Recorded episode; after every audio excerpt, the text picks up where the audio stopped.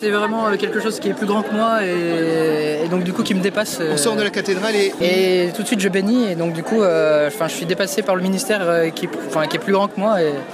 Voilà, c'est la joie de l'Église qui se manifeste ensemble, la joie de se réunir euh, pour vivre ce moment unique. Voilà, donc continuons.